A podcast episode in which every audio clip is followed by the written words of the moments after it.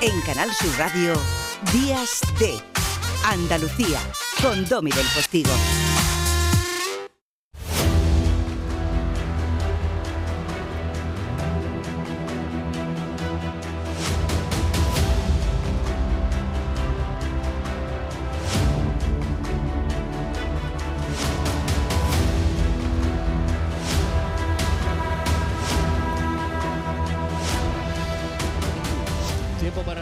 Actualidad como viene sucediendo en Días de Andalucía cada sábado. Y probablemente de todas las cosas, el sábado pasado hablamos de impuestos, de la decisión del presidente andaluz y lo que se montó con esa eh, supuesta eh, diferencia o agravio comparativo o, esa falta de costumbre de que Andalucía encare a Madrid o a Cataluña o a otros territorios eh, en una especie de competición política, administrativa, económica.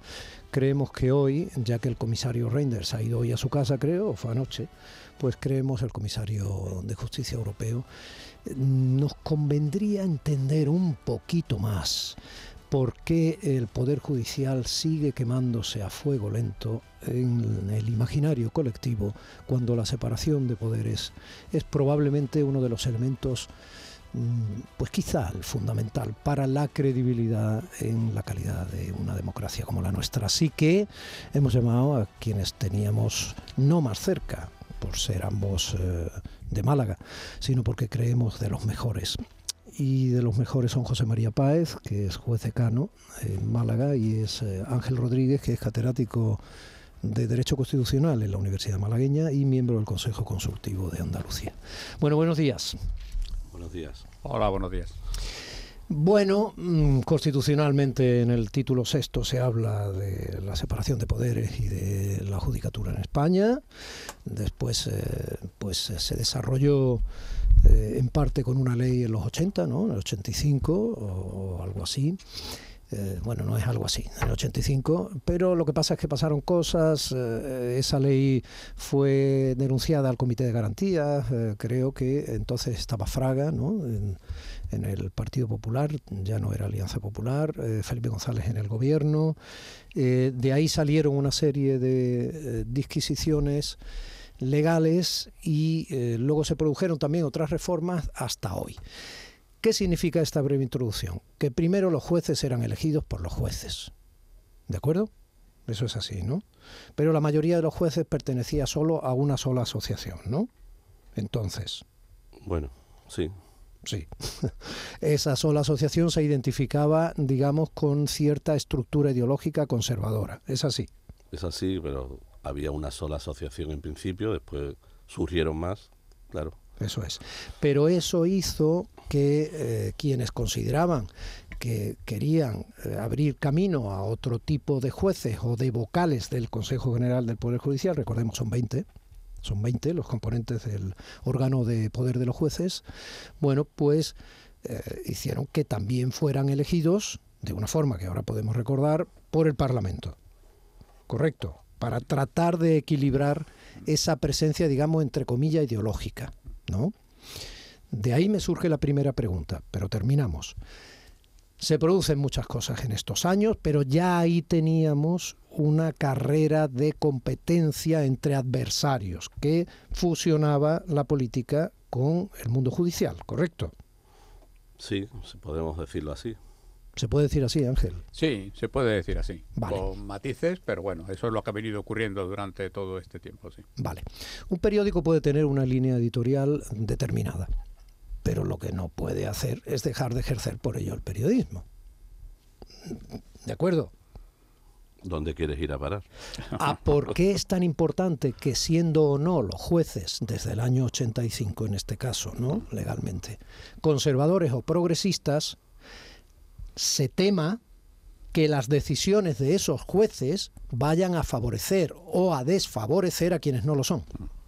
Bueno, a mí me gustaría empezar diciendo que anoche estuve en un concierto de la Orquesta Filarmónica de Málaga, eh, que, recomiendo a todos los que nos están escuchando porque es una auténtica maravilla y después fui a cenar. Y esta mañana me he levantado a las 7 y he venido aquí al estudio de Canal Sur a hablar de este tema que, que estoy seguro que a los oyentes pues les interesa muchísimo porque tiene muchas implicaciones, pero digo que esto, Domi, esto solo se hace por un hijo o por un amigo, de verdad. ¿eh? Y tú no eres mi hijo, así que creo que está claro que cuál es la circunstancia, porque es un tema complicado, con muchos matices, como, como decía Ángel, y bueno, termino la introducción pues felicitándote por tu por tu nombramiento en esa institución tan importante como el Consejo Audiovisual de Andalucía. Esto es lo que yo quería decir y ahora podemos entrar en, materia porque ya digo, tiene muchísimos matices y muchísimas implicaciones. La situación en la, en la que nos encontramos, decías que están quemando la justicia, yo diría, nos estáis quemando, ¿no? Como diría Chiquito de la Calzada, nos estáis quemando verdaderamente con, este, con estas circunstancias, ¿no? Y hemos llegado aquí pues porque esa ley de del 85 se modificó el propio Tribunal Constitucional y me imagino que ahora Ángel hablará de eso, que es el experto, pues advirtió de los peligros que podía tener y estamos en una especie de callejón sin salida que si leemos la información que viene en los periódicos no tiene viso de solucionarse porque ya dice uno de los partidos que eso no lo va a cambiar nunca. Entonces, ¿qué tenemos que esperar? Que que haya una mayoría del otro para que lo cambie y, ya sabemos cuáles son los antecedentes. Tuvo la ocasión de cambiarlo y no lo hizo. Entonces, ya digo que la situación es complicada. Cuando el comisario Reinders, al que aludías, manifestó que salió satisfecho diciendo que había una especie de compromiso de cambiar tanto que renovar el consejo como de cambiar el sistema, pues él se iba y a resulta pues que por parte del gobierno se ha dicho que el sistema no lo va a cambiar nunca Dice el periódico que quien no dice la verdad. Yo no lo sé, la verdad, pero que verdaderamente a estas alturas, me imagino que ahora lo comentaremos, la situación que, que se está produciendo en la justicia es muy grave, por muchas implicaciones que a lo mejor el ciudadano que nos está escuchando no es que esté hablando en el metro todo el día de este tema. Como decía la ministra. Exacto, pero verdaderamente mm, ayer, le llega. Ayer, de hecho, interrumpieron el concierto de la Filarmónica cuando vieron al juez desde Carlos allí sentado para preguntarle a todo el mundo cómo iba esto. Efectivamente. Bueno, vamos a ver, eh, una última aportación y ahora hablas, Ángel. Eh, hace un año aproximadamente eh, se modificó la ley en el sentido, por parte del gobierno, en el sentido de que no se puedan tomar decisiones cuando el Consejo General del Poder Judicial está en funciones. Eso hace que durante este año era otra de las cosas que el ESMES, con esa cara que se le está poniendo de Quijote, eh, de lamento quijotesco, ¿no? que podría además dimitir definitivamente la semana que viene, si parece que no hay cambio y tal, pero bueno, ya veremos, también es una dimisión en gerundio, ¿no? Eterna. Eh, claro, esto hace que todas las decisiones, que no son pocas, que tiene que tomar el Consejo General de Poder Judicial, por ejemplo, suplir al magistrado del Supremo, que ya por lo que sea, por enfermedad o por vejez, ya no están, pues no se estén tomando en este año y todo eso capilariza al resto de la estructura judicial y al final el ciudadano el que se encuentra una ejecutiva que no se cumple, otro juez menos que hay, etcétera, ¿no? ¿Vale? Dicho esto, eh, Ángel, cuando decía que no se va a cambiar lo que se tiene que cambiar, se refiere el juez Paez a que eh, hay una parte que eh, dice que no se renueva el Consejo mientras no se reforme la ley para que se adecue al resto de leyes de la mayoría de los países de la Unión Europea y se vuelva a tener una mayor representación directa de jueces nombrados por jueces. Mm. Eh, así es. Bueno, yo en primer lugar me quiero, me quiero unir a la felicitación de José María Domí. enhorabuena. La verdad que el Consejo Audiovisual es un órgano eh, muy importante con una, con una labor eh, verdaderamente necesaria y estoy convencido de que allí lo vas a poder desarrollar tus funciones de una manera estupenda. Así que eh, felicidades, compañero. y yendo al tema que nos, que nos trae aquí esta mañana, em, efectivamente estamos en una, en una situación muy complicada, muy complicada. Eh, eh, empezando por esto último, y, luego, si me permitís, hago, un, poco de vuelta atrás para, para encuadrar desde mi punto de vista la situación. Eh, no se puede condicionar, desde mi punto de vista, la renovación del Consejo a la reforma de la ley, entre otras cosas porque el Consejo lleva ya muchísimo tiempo con el mandato caducado. La ley a la que nos estamos refiriendo es una ley orgánica. Estamos acostumbrados, eso es verdad, a que últimamente es elegirla a una velocidad express y, bueno, eso tiene consecuencias las más de las veces muy desafortunadas. En este caso no se podría hacer así, por lo tanto, y además es una reforma que conviene hacer con, con pausa, con calma, con cautela y con sosiego, y es una reforma que va a llevar tiempo. Por lo tanto, quien dice, no, primero reformemos la ley y después eh, renovaremos el Consejo, esto es un imposible. Ahora bien. Pero, perdón, Ángel, yo creo que eso ya, eh, en eso sí hay acuerdo ya. No, no está vinculada la renovación. Claro. Se ha dicho que, que se renueve y que ya y que se empiece a hablar por lo menos. Lo que se pide es un compromiso de, hablar. Vamos a renovar y vamos a hacer la renovación. Ahí es donde están, ahí es donde están las posturas ah, más enquistadas, ¿no? Eh, pero mm, eh, la renovación es ahora mismo lo urgente. Y ese compromiso es verdad que, es un compromiso que eh, eh, son reticentes eh, por parte de la, de, la, otra parte, ¿no? es reticente a, asumirlo, pero que también es un compromiso que es más a medio plazo, más a largo plazo. Es decir, lo que urge ahora mismo es hacer la renovación. Y esa renovación necesariamente hay que hacerla con la ley que tenemos.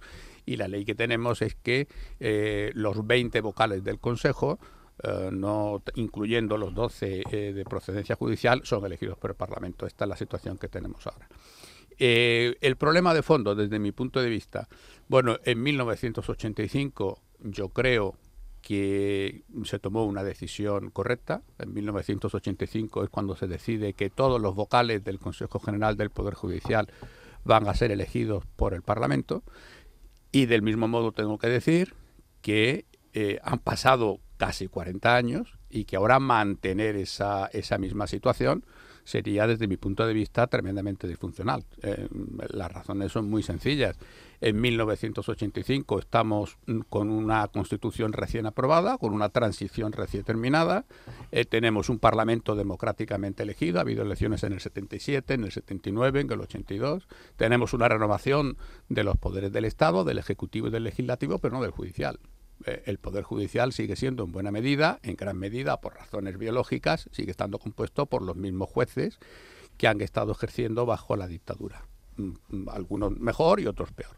Pero es verdad que había un sesgo de corporativismo muy conservador, muy importante, y dentro de lo que permite la Constitución, ahora podemos hablar de eso, con muchas fisuras, se toma una decisión que es eh, la que tenemos ahora. Pero lo que estaba justificado hace 40 años, desde luego hace ya mucho tiempo que no le está y hoy en día no le está. Hoy en día sí creo que es necesaria una reforma por la cual haya una intervención por parte de los propios integrantes del Poder Judicial en la elección de, los vocales eh, de procedencia judicial del Consejo. De manera que esa es la situación en la que estamos y lamentablemente como dice José María, pues no se atisba que pueda haber a, corto o a medio plazo pues eh, algún arreglo, ¿no? A pesar de los buenos oficios del comisario de justicia. Eh, recordemos, 20 son los componentes del Consejo General de Poder Judicial, cuatro son elegidos por el Senado, cuatro son elegidos por el Congreso, los otros 12 son directamente elegidos por los jueces, sin entrar en matices, porque todos en realidad son propuestos, ¿no? dime, dime. No, no, no todos son elegidos por el Congreso y el Senado, todos. El tema es que nosotros lo que proponemos, por lo menos la opinión mayoritaria en la carrera, no solo de, la asociación, sí, profesional, todos son elegidos. ahora, en el, momento actual, las, asociaciones o, jueces que no estén asociados se proponen como candidatos. Hay una lista de 50 pero realmente quien los nombra es el Congreso y el Senado. Pero a todos. solo puede nombrarlos de la lista que presentan Solo, claro, de, de esa lista de 50, ¿de acuerdo? Entonces, pero en, el fondo todos son elegidos por el Congreso y el Senado. No hay posibilidad, la lista de 50, imagínate, para elegir 12 de 50 sí hay posibilidades, ¿no? Entonces, al final estamos en esa situación. Son los partidos políticos los que eligen los miembros del Poder Judicial de los jueces y de los no jueces, porque recordemos que esto es un órgano. Hay ocho que no son directamente jueces. no, no, no son jueces en absoluto. son, pueden ser abogados, fiscales, notarios, catedráticos, juristas. Entonces, bueno, pues claro, eso a nosotros pues nos preocupa mucho, porque entendemos que la queremos que en el Consejo estén. Pero para el ciudadano, José María, eh, ¿eres consciente de que cuando dices eso y expresas esa preocupación, a veces eh, sigue sin ser entendible. Yo voy a la pregunta envenenada del inicio. ¿Por qué entre los 50 cualquiera no puede ser apto para efectivamente ser eh, un juez absolutamente independiente en el ejercicio de su poder y responsabilidad? Bueno, pues porque entre esos 50 pues hay un... Sea uno más proclive a un órgano o a un partido. Claro, pero es que eh, para estar en, esta en esa lista de 50 hay dos caminos. O bien ser elegido por una de las asociaciones, que es nuestro único medio de participar en el gobierno del Poder Judicial, o bien contar con un número muy reducido de avales para estar en esa lista. O sea que cualquier juez... Son 25, 25, avales, ya al principio eran 100, ¿no? Algo así. Ahora son 25. Entonces cualquiera puede eh, proponerle a un juez que se busque a 25 amigos, ya si no tienes 25 amigos dentro de la carrera judicial, es que parece que necesitamos tipos raros para crear ambiente, ¿no? Pues cualquiera puede conseguir esos 25 avales y, y meterse en esa lista que después va a ser fácil que el partido político te nombre en, esa situación. Aquí en el fondo lo que hay es lo que tú has comentado y se ha comentado al principio. Hay un temor a que el, hay un convencimiento de que el, haya, un sector ideológico que se, se apodere del Consejo General del Poder Judicial. Y eso es todo lo que pasa, ¿sabes? Hay un temor a las elecciones libres, directas, un, juez, un voto, de una manera proporcional, pero en fin, ese es el temor porque eh, hay un sector que piensa que todos los jueces siguen siendo los que estaban en el año 85. Entonces, vamos, en el año, cuando se aprobó la Constitución, yo tenía 10 años, igual que tú, me parece. O sea que realmente ha pasado, ha llovido ya mucho desde entonces, ¿no? El, eh, las características de los miembros del Poder Judicial, los jueces, ha variado radicalmente hoy día la mayoría son mujeres, por ejemplo, ¿no? que todavía seguimos con ese con esa circunstancia. Ha cambiado mucho la cosa. Ese dato es muy importante. Es muy importante, igual que los fiscales. Me comentaba ayer un fiscal en práctica que de los 100 que eran, pues eran 60 y tantas mujeres y 30 hombres. O sea que esto ha cambiado mucho. En la fiscalía podríamos hablar también. Eh, eh, Pero otro día, otro día. A, mí me, gustaría aclarar una cosa para eh, no confundir mucho, porque ya dentro de la complejidad del tema convendría aclarar quizá algunas cosas. los jueces en este país no, los, no los elige ni el Parlamento, ni los partidos, ni, ni el pueblo votando ni el gobierno. Mm, y que conste que ese tipo de elección de jueces existe en otros países. Hablamos del órgano de gobierno esto de los jueces. Es, esto es. De manera que aquí, en este país, para ser juez hay que estudiar derecho. Hablamos de los jueces, no del órgano de gobierno. ¿eh? Y no es lo mismo. Bueno, estamos hablando que a los jueces no, no, vota nadie. Por supuesto. no, no, lo que, estamos hablando del procedimiento de elección es del órgano de gobierno. Esa precisión. Vamos a confundir eso esto es, esto es. Vamos a ver, que, que, que nadie no tema. pensar nadie que un juez juez porque lo elige un político. Claro, que nadie tema que cuando tenga un pleito, el juez que lo va a resolver está ahí porque ha sido elegido por un partido político. Esto no funciona así. el, el, el el acceso a la carrera judicial en nuestro país es mediante oposiciones, es meritocrática, es funcionarial, eso tiene también sus problemas, pero desde luego no es de lo que estamos hablando. Estamos hablando de la elección del órgano de gobierno de los jueces, que es muy importante también, porque es el que decide, una vez que el juez es juez porque ha aprobado una posición, pero este órgano del gobierno es el que decidirá, pues por ejemplo, la política de ascenso, los nombramientos, quién va a estar en determinado órgano judicial. Ahí está la clave. ¿Quién va a estar en el Tribunal Supremo? ¿Quién es el presidente de la Audiencia Nacional? ¿Quién está en el Tribunal Superior de Justicia? ¿En las salas de los tribunales? ¿En las audiencias provinciales? Estamos hablando de un órgano muy importante, que no ejerce funciones jurisdiccionales, pero que no que es trascendental. Ahí estamos de acuerdo. Ahí voy yo, que vamos a hacer un inciso, que todos estos cargos menos uno, el decano. El decano es directamente elegido por los jueces en esta votación a la que yo me he referido antes, libre, directa, secreta y un juez un voto. Entonces, bueno, el decano es el único dentro de todos estos órganos de gobierno que no es elegido por el Consejo General del Poder Judicial. Eso que me permite a mí, pues a lo mejor estar aquí hablando tranquilamente de esos pros y esas y esos contras. Y conoce a más de 25 jueces. Exactamente. o sea que sí, efectivamente. De manera que yo creo que lo que está mm, claro, y además creo que mm, quizá no hoy ni mañana, pero mm, caerá como fruta madura, es que ese sistema de elección de los vocales del Consejo, que en su momento pudo tener cierta justificación, ahí creo que podemos estar todos de acuerdo, hoy ya no lo tiene. Y nos está diciendo Europa que los estándares europeos es un sistema mixto, como el que inicialmente eh, diseñó la Constitución, en el cual parte de los miembros de ese órgano de gobierno del Poder Judicial sea elegido por el Parlamento, nadie está diciendo lo contrario, pero haya también una parte importante, incluso que no mayoritaria, tenga que pasar por el Parlamento, sino que, que sea elegido por los propios jueces. sea elegido solo por los propios jueces. Eso es, eso es, ese es un poco el debate. Vale, y entonces, entonces llegados a este punto, y os agradezco mucho de verdad las intervenciones porque creo que habéis aprovechado muy bien eh, los minutos. Llegados a este punto, Reinders se va. El comisario se va y se va diciendo y dejándolo muy bonito que esto lo ve bien, que esto sabe que se va a aceptar la ley ya, pero que en breve se va a reformar para que en esos parámetros que acabáis de comentar, eh, nuestro Consejo General del Poder Judicial se parezca más a lo que parece ser que en esta mesa al menos se establece como consenso de sentido común. Bien, pero ¿qué va a pasar? Porque yo no veo ninguna verdadera no sé, yo no veo que vaya a cambiar nada.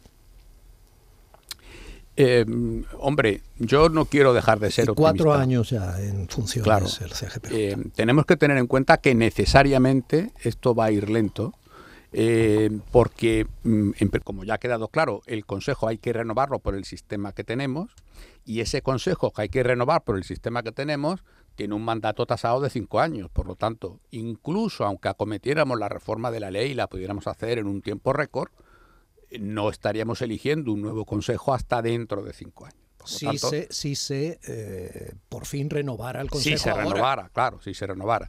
Pero yo creo que el debate que está habiendo es verdad que no es una, no es una cosa que se comenta en la barra de los bares ni, ni, ni, ni en los medios de transporte, pero el debate social que está más o menos calando eh, yo creo que está haciendo mm, que, haya una idea clara de que, de que esta situación tiene que cambiar. Lo que ocurre que aquí los papeles, Domi, también se intercambian con mucha frecuencia, porque no se trata de que haya una fuerza política que defienda una cosa y otra que defienda la contraria, es que los dos defienden lo mismo según estén en el gobierno o estén en la oposición.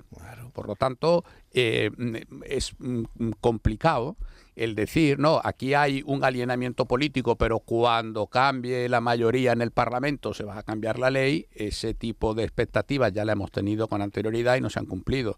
Por lo tanto, es necesario eh, que haya una eh, labor de concienciación, vamos a decir, transversal entre todas las fuerzas políticas y eso pasa, a mi juicio, y, y ya termino lo que quería decir en este punto, con una conciencia de que mm, no nos podemos permitir no solo el tema del Consejo, sino el deterioro institucional al que estamos asistiendo. el deterioro institucional. Porque eh, hay cosas que incluso pasan desapercibidas, ¿no? Por ejemplo, eh, se habla mucho de la negociación entre el gobierno y la oposición. La Constitución no dice que el Consejo sea elegido por el gobierno, es elegido por el Parlamento. Ahí hay una mm, eh, ausencia de la presidencia, tanto del Congreso como del Senado, que son los que deberían de haber hecho valer la importancia que tiene el Parlamento en este punto. Fijaros qué cosa más paradójica que la eh, actual ministra de Justicia, que además es jueza, había sido antes presidenta del Senado, eh, cuando tenía que haber hablado como presidenta del Senado con respecto al retraso en la renovación del Consejo General del Poder Judicial eh, la verdad que no se lo conocieron muchas declaraciones y ahora la tenemos todo el día hablando en su calidad de ministra de Justicia cuando el gobierno eh, en principio no es el actor institucional llamado a activar la renovación. y, ese deterioro institucional pasa también, también hay que decirlo, por el propio Consejo, porque es verdad que el Consejo es elegido ahora mismo en su totalidad por el Parlamento, pero el Consejo hay algo que sí eh, tiene la facultad de hacer, que es elegir a su presidente. Y el Consejo mm, históricamente ha abdicado de esa capacidad que le da la Constitución porque el propio presidente era ya puesto, era objeto de negociación entre eh, el nombramiento de los vocales. De manera que hay que fortalecer, con esto ya termino, hay que fortalecer eh, el papel de todas las instituciones. Eh, y eso explica, en, en, alguna medida, creo yo, el deterioro institucional que estamos asistiendo, que este sí creo que es muy, muy preocupante. yo entronco precisamente con lo que decía Ángel, ¿no? Es precisamente este tema de la elección de, del, propio presidente es una de las bondades del actual sistema, ¿no? Bondades entre comillas, por supuesto, ¿no? Porque ya venían impuestos los vocales y hasta el presidente.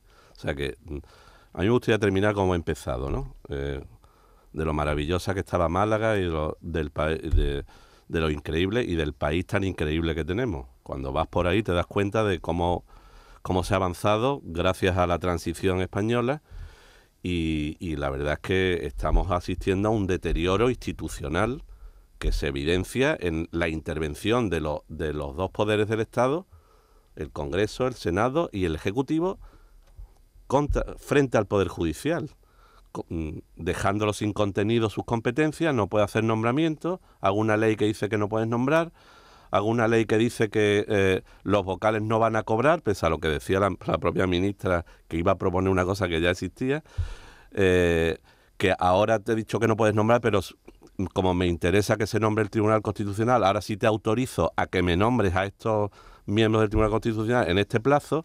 En fin, hay una invasión de lo que es el Poder Judicial que nos afecta desde luego como directo responsable a los jueces, pero también a los ciudadanos, porque el deterioro del gobierno del Poder Judicial supone un deterioro del servicio de la Administración de Justicia. Y en definitiva, el gran perjudicado no somos los jueces, nosotros seguimos ahí, desarrollamos nuestro trabajo, pero el, perjudicado de que la Administración de Justicia no funcione bien, al final es el ciudadano, el que se levanta todas las mañanas, que tiene un pleito, que tiene un divorcio, que le deben dinero, que no puede pagar la luz, y toda esta gente es la perjudicada. Por lo, por lo tanto, Fíjese si estamos en una situación grave y comprometida. Ahora bien, eh, lo que estamos en un callejón sin salida, pero yo tengo que apelar, soy también optimista como Ángel.